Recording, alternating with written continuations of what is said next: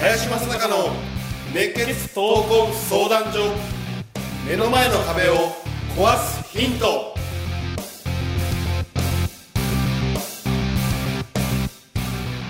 こんにちは。ナビゲーターの今野花子です。林正孝の熱血闘魂相談所。目の前の壁を壊すヒント。この番組ではさまざまな年代の男女からの質問や相談に平成の侍林正孝がスコーンと突き抜ける答えをお伝えしていきます。それでは林さん今週もよろしくお願いいたします。はい、よろしくお願いします。はい、えー今週も大月さんがお休みでして今週もゲストで代わりに山根さんに来ていただいております。どうぞよろしくお願いいたはいします、代わりの山根です。よろしくお願いしますで今日はちょっとゲストが多いんですけれども、うんうん。えーまずは、えー先週に引き続きライフプランナーの西野光秀さんにも来ていただいております。よろしくお願いよろししますくお願いします。そしてスペシャルゲストとして、えー本日は第48代東洋太平洋ミドル級王者のタイソン幸喜さんに来ていただいております、はい。よろしくお願いいたします。イいいや。テンション高いね。ありがとうございます。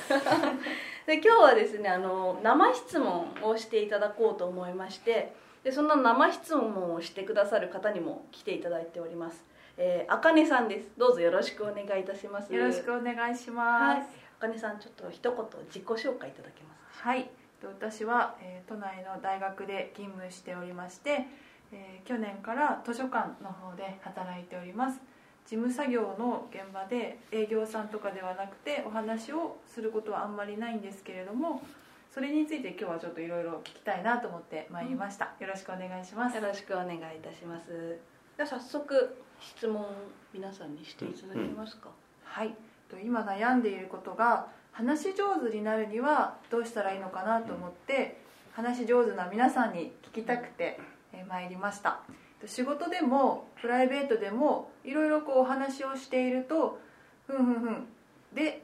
結論は？みたいなふうに言われてしまうことが多くってで自分でも悩んでいろいろ本読んだりとか、まあ、聞き上手が話し上手なんだよとかそういう本も読むんですけど、やっぱりこう伝えられるようになりたいなと思っていてで伝え上伝えるのがすごく上手な林さんとかのお話を伺っているとやっぱりいろいろ考えてらっしゃる。考えて考えてそれを一瞬で行って話してらっしゃるんですね。そうなりたいなって思うんですが、まあ、そんなもともとの土台がない私でも話し上手になれるような何か方法とか気をつけてらっしゃることとかもしあれば教えていただければと思います。お願いしますお願いしなるますほど。お願いしなるほど。話し上手って私も気になるテーマでした。うん。ね。もう大本命の林さんから聞いてみたいまあ話をするときに、もちろん1対1で喋るときとね、1対多数みたいなのやっぱり全然違うのも確かでね。で、その前のその情報収集の時からやっぱりそのすごく気を使ってるのが、まあ、いろんなこう情報があるよ世の中にね。そういった時に例えば何かを見た時にこの見たものを伝えるんだったら15秒30秒1分3分とかね。っていうことで必ず自分でまとめるんだよね。で今はもう自動的にまとめるうん。うん。で何か見ました。じゃあ15秒だったらこういう話をする。3分だったらこういう話をするっていうようなことを常に心がけているとえ大体その時間のこの尺があるじゃない？人の前で何分喋るかっていう。尺にあ大体合ってくるんだよね。うん。っていうのをあの日々ね要は意識下の中っていうかね、うん、潜在意識の中でこれやっとくと自動的にそういうことができるようになってくるのが事実なのでも最初は意識をしないと、えー全然そういうふうにまとめることもできないしあとはあのやっぱ伝えるっていう時もあのなかなかあの自分が伝えたいことが、ね、相手に伝わるかどうかもわからないじゃない。だからそういうことも含めてあのそういった時間の尺をね必ず持っておくっていうのが一個のコツなんです、うん。そうすると3分で喋ってくれてたらこの話とこの話とこの話を1分で3つしますっていうこともできるし逆に15秒で、ね、逆に12個の話もできるわけです3分で、っていうふうにあのコマーシャルの尺ってそうだよね、30秒とか90秒って決まってるでしょ？全部。あれも全部そのメッセージをその時間内に収めるってことが前提にあるわけですよ。そういったことを常にやっておくってことね。うん。アナウンサーみたいですね 専門家のちょっと花子に聞いてみたから ねそういうふうなそうですね、私全く話上手じゃないんですけどそうやって話をうん。30秒とか45秒とかでまとめるっていうのを、うん。あの習ってたことがあったんですけうんどうん。ね、ねそれと全く同じだったのがそうだね。ね。全く一緒だね。だから、はい。例えば15秒だったら1個のメッセージしか伝えないね、うん。だからあのい1個のエピソードを伝えるしかできないけど90秒あったら結構エピソードが伝えられるよね。そうすると順番変えたりするわけですよ、うん、やっぱりこの曲と一緒だからやっぱこう序章から入っていって、ね、本編に入って最後まとめるみたいなことがあるじゃないですか。だそれを90秒だったら3つに分けるとかね。4つに分けるとかっていうことを常にやっていくことを心がけておくと相手に合わせていろんな話ができるようになってくる。これも訓練なんだよね。実質はね。であとはまあ人の前でこの話をする講演をするってことは、まあ、大きな、まあ、練習場所っていうかね、うん、あとはあえてえー言うんであれば大体話を聞いてくれる人に向かってみんな喋るじゃない。そうすると話しやすいよね。でもあえて逆用するといろいろ訓練できるね。全然聞いてない人に対してメッセージを伝え続ける。そうするとどういうふうなことが起こるかとかね、うん、っていうのもあえてやったりするね。だからそういうのもね場数がやっぱりね、あのー大事だっていうことと場数を踏むのも意識をしない限りは要は仮説を立てていってうまくいくうまくいかない、ね、検証してままた繰り返す、まあ、こういったことをずっとやっていくとまあそれなりの話はみんなの前でできるようになったりとかピンで話をするとまたねピンの話ができるわけ。だよね、まあ、ピンの方が簡単だよね逆には。相手のだって感情に合わせられるからね、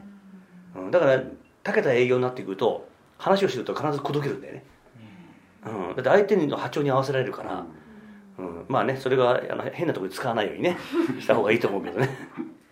まあ逆にはね本当プロであの営業やってるね西野さんなんかにもこういうね話をちょっと聞きたいなと思う。あ女性のは全然口説けないんですけど保険の方はまあまああの、まあ、ちょっとだけ自信は最近はついてきたかなと思ってるんですけど、まあ、話下手って私もすごい話下手なんです実は。だけどもなんだろうまああの営業の話をさせていただくとその前段林さんがおっしゃったようにその人にとって何が大事かなとかっていうバックボーンをすごく考えてあげてあのお話しすると相手に伝わりやすいかなというふうに思います。また向こうから出てくる質問だとか、え変化球なんかもちゃんと想定してあげるということは大事なことかなと思います。そうしていくと、まあ、営業の段階でもあの、まあ、営業でいうと買ってくれるっていう状態っ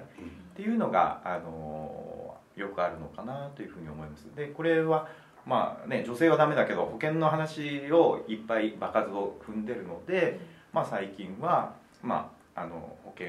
で断られることはあまりなくなってきたかなっていうふうに思ってます。そのところじゃないでしょうか、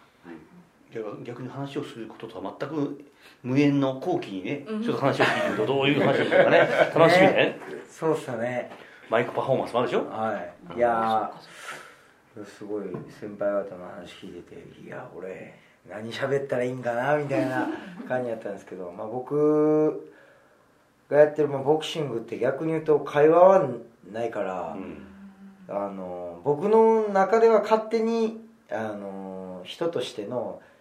最もそんなんだろうなあの最高技術のコミュニケーションやと思ってるんですよ。なぜかというと、うん。言葉を発しないからまずそのなんていうんですかねそのコミュニケーションは口ではできないわけじゃないですか。でもあの、まあ、何をやってるかって言ったら言葉露骨に言うと、まあ、殴り合いです。どっちかが究極言うと立ち上がれないかまで勝負するわけやから。でもそれを何でなんていうんですかねそのコミュニケーションをは悟ってるあの測ってるかって雰囲気であったり目には目には見えないですけどそういう距離感であったりそういうのをジャブとか気配とかそういうものでなんていうんですかフェイントであったりそういう駆け引きで相手とやり取りしてるから勝手に五感じゃないですけど言葉じゃないものがすごい養われるんですよね。だからなんか普段そういうやり取り究極言うとねその侍じゃないです刀じゃないけれど命のやり取りをやってるような命の取り合いやってるわけだからなんかそういうこ例えば相手こうこんなんしたら喜ぶんじゃないかなとか